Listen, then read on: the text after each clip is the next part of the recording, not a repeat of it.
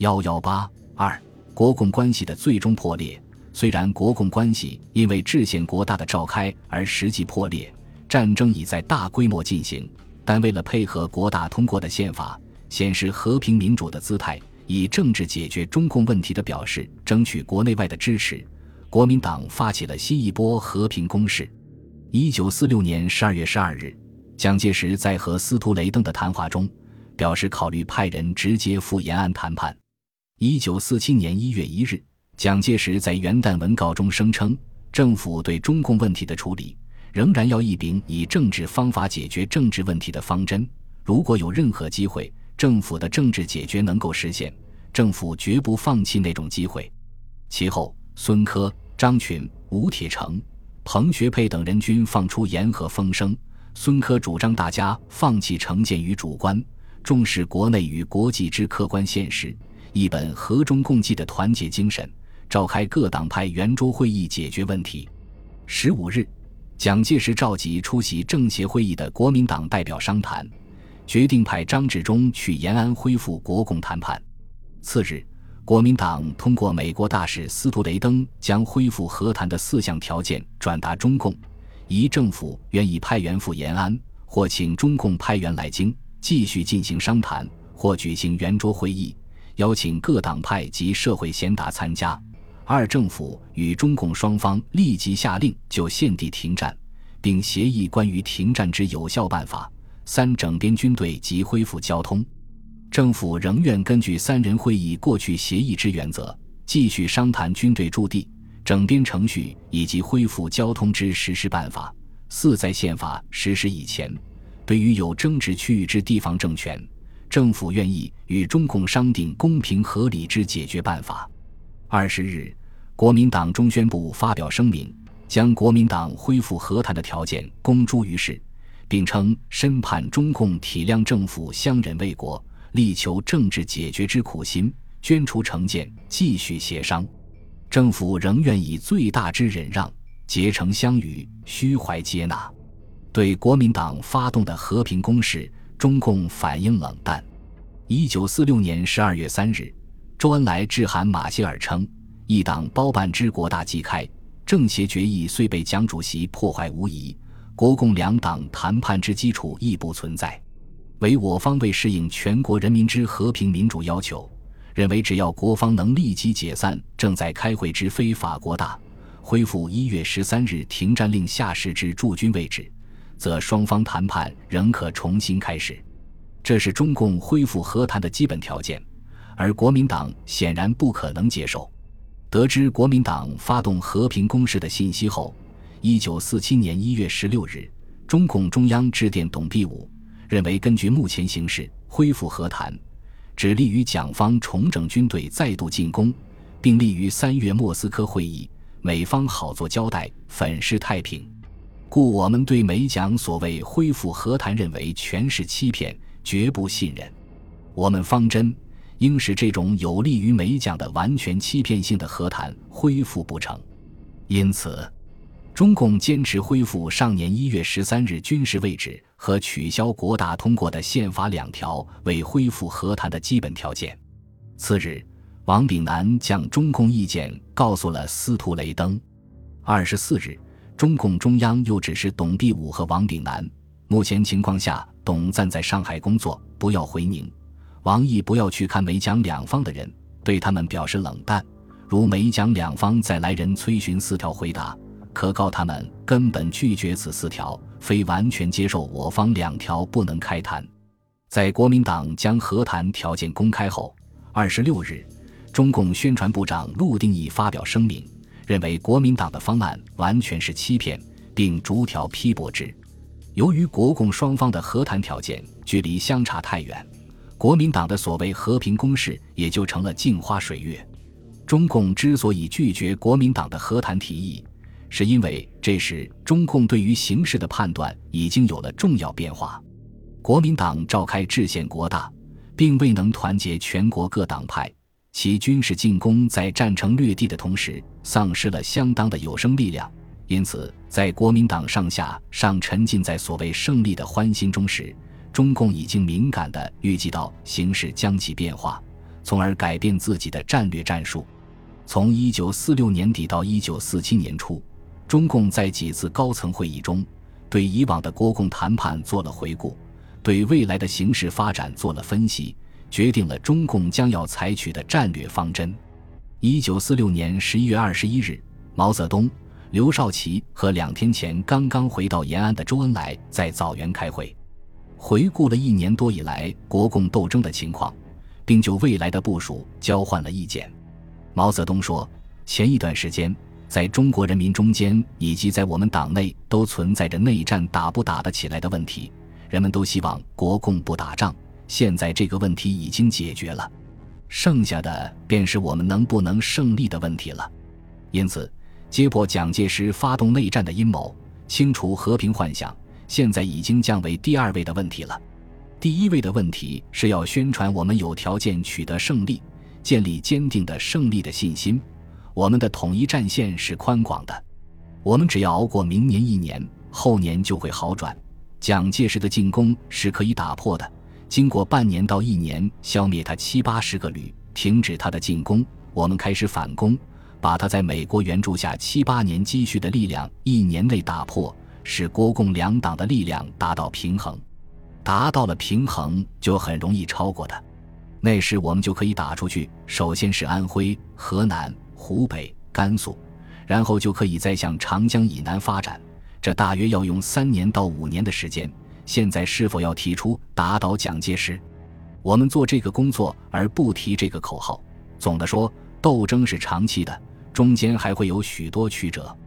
周恩来说：“经过谈判，中共的和平民主方针与蒋介石的独裁内战方针为群众所认识。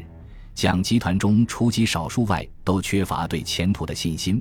我们的方针是坚定不移的：和平、民主、团结、统一，而以武装斗争为根本。”刘少奇最后说：“在一二月间是糊涂了一下，国际上也是糊涂了一下。”但现在证明和平是不可能了，和虽不可能，谈是必须的。为了教育人民，几个问题可以确定：打的方针是定了，但不提打倒蒋介石的口号。从国际国内分析，胜利是可能的，但要经过较长的困难时期，要提倡克服困难。当晚，中共中央举行全体扩大会议，决定了打的方针，即讲要灭共，我必到讲。但现在尚不公开提打倒蒋介石的口号。与会者认为，共产党能够战胜蒋介石集团，预计用三年到五年，也可能十年到十五年。此时此刻，毛泽东第一次提出打倒蒋介石的问题，并由中共中央会议认可，表明中共认为国民党出牌已尽，自己已经没有必要再与国民党谈判合作建国的问题了，而是准备另起炉灶。为中共的建国理想而奋斗，这在当时还不为社会以至中共党内许多人所知。但是不久，国民党就会感觉到中共方针的变化。一九四六年十二月四日，在中共中央书记处会议上，刘少奇认为，半年到一年要有大革命，要准备在半年到一年内做出成绩来。确定大革命前夜的形势很重要，有预见才能有领导。全国的形势是进攻，不是退却。党内目前的主要倾向仍是对形势估计不足，不敢放手。一九四七年二月一日，毛泽东主持召开中共中央政治局会议，通过了他起草的关于时局和任务的指示。指示提出，目前各方面情况显示，中国时局将要发展到一个新的阶段。这个新的阶段。即是全国范围的反帝反封建斗争发展到新的人民大革命的阶段，现在是他的前夜。我党的任务是为争取这一高潮的到来及其胜利而斗争。中共中央主要领导人在会上的发言均肯定了形势的变化及革命高潮的即将到来。毛泽东说：“和国民党打的结果，解放区的区域有打的大、中、小三种可能。现在看来。”打小的可能性是很小了，打大的可能性是很大了。党的六次大会的决议提出两个基本矛盾没有解决，现在仍未解决，因此革命高潮不可避免的要到来。指出革命高潮一定要到来这一点，使全党了解并从思想上、工作上、组织上预做准备，那么在这次高潮中，我们就可能取得胜利。我们现在的口号还不是打倒美蒋，但实际上是要打倒他们。刘少奇认为，最近我们在军事上取得许多胜利，全局即将变化，在政治上国内外形势也有利。讲的国大宪法、和平攻势均未达到目的，蒋区群众运动大发展，这些都表明中国大革命高潮要来。周恩来分析了蒋管区的人民运动，指出这是第二战场，认为从现在看，蒋介石是可以打倒的，但在宣传上要有保留，关键是自卫战争的胜利。朱德认为，现在到了快打出去的时候了，准备工作要做好。我们内无后顾之忧，外有发展之途。这两次会议表明，中共高层对形势的估计又进了一步。在中共党内许多人对革命高潮尚有疑虑之时，就提出了迎接革命高潮的问题，并决定了相应的战略战术，却表现出了中共领导层的奇高一招之处。很显然，在这样的形势估计之下，中共不可能再去理会国民党的和谈提议。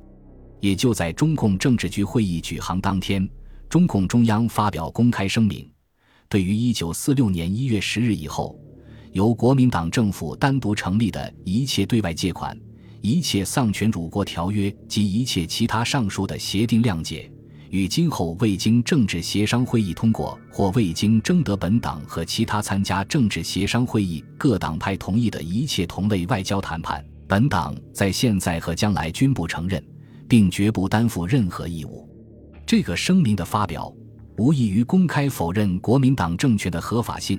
国共之间的最终分裂，也就成为自全面内战爆发之后政治形势发展的逻辑结果。马歇尔走了，军调部结束了，国民党的和平攻势没有得到预期的反应。山东战场战斗正酣，国民党军队并准备进攻延安。一切都预示着勉强维持的国共关系即将走到尽头。在这种情况下，国民党对维持表面上的国共联系也不再有兴趣。他已不能容忍中共在其统治核心地区保留办事机构，作为宣传鼓动的阵地。军调部结束时，美方表示以三月五日为期负责送返中共人员的承诺，也给了国民党一个实际的借口。因为中共人员的撤离显然需要美方的协助，而中共之所以保留南京等地的机构不撤，主要也是最大限度地利用这些阵地，在蒋管区进行宣传组织与联络工作，促进蒋区民主运动，并保持这些地方与延安的空中交通。因此，中共指示各地办事机构坚持非赶不走原则，并逼国民党负最后破裂之责。最后的破裂举动只能由国民党出之。一九四七年二月二十八日，南京首都卫戍司令部致送中共代表团公函称：自贵党拒绝和谈，关闭和平之门。贵党军队在各地公开叛乱，处处攻击国军，而贵党人员又在各处散播谣言，鼓动变乱。本部为维持地方治安，应请贵处将拘留本京人员。于本年三月五日前全部撤退。淞沪警备司令宣铁吾和重庆警备司令孙元良也在当天和前一天分别致函中共驻上海办事处和驻重庆代表吴玉章，以同样理由要求中共人员于三月五日前全部撤退。周恩来于接到中共代表团被逼撤退的报告后，致电蒋介石，提醒他限令中共人员撤退的举动。不失为贵方地方当局之主张，亦出于阁下之命令。如属前者，则地方当局之任意妄为，应请阁下予以制止；如属后者，则阁下业已决心内战到底，不惜以最后破裂，关死一切谈判之门。但蒋介石未作答复。三月七日，中共代表董必武一行离开南京，飞返延安。行前，董必武发表书面谈话称。毕武等今日被迫离此，感慨莫名。十年来从未断绝之国共联系，今已为国民党好战分子一手割断矣。他在谈话中指出，内战险将继续，人民之灾祸必将更大更深。然而，此种以千百万人性命为赌注之极大冒险，因其违反全体爱好和平人民之愿望，终必失败无疑。董必武登基前，自信地对送别者说：“再见之期，当不再远。”至此，以抗战为开端，维持了十年的第二次国共合作，终因抗战的结束，使双方失去了合作基础，而最终结束。中国的未来只能由战场胜负决定了。本集播放完毕，感谢您的收听，喜欢请订阅加关注，主页有更多精彩内容。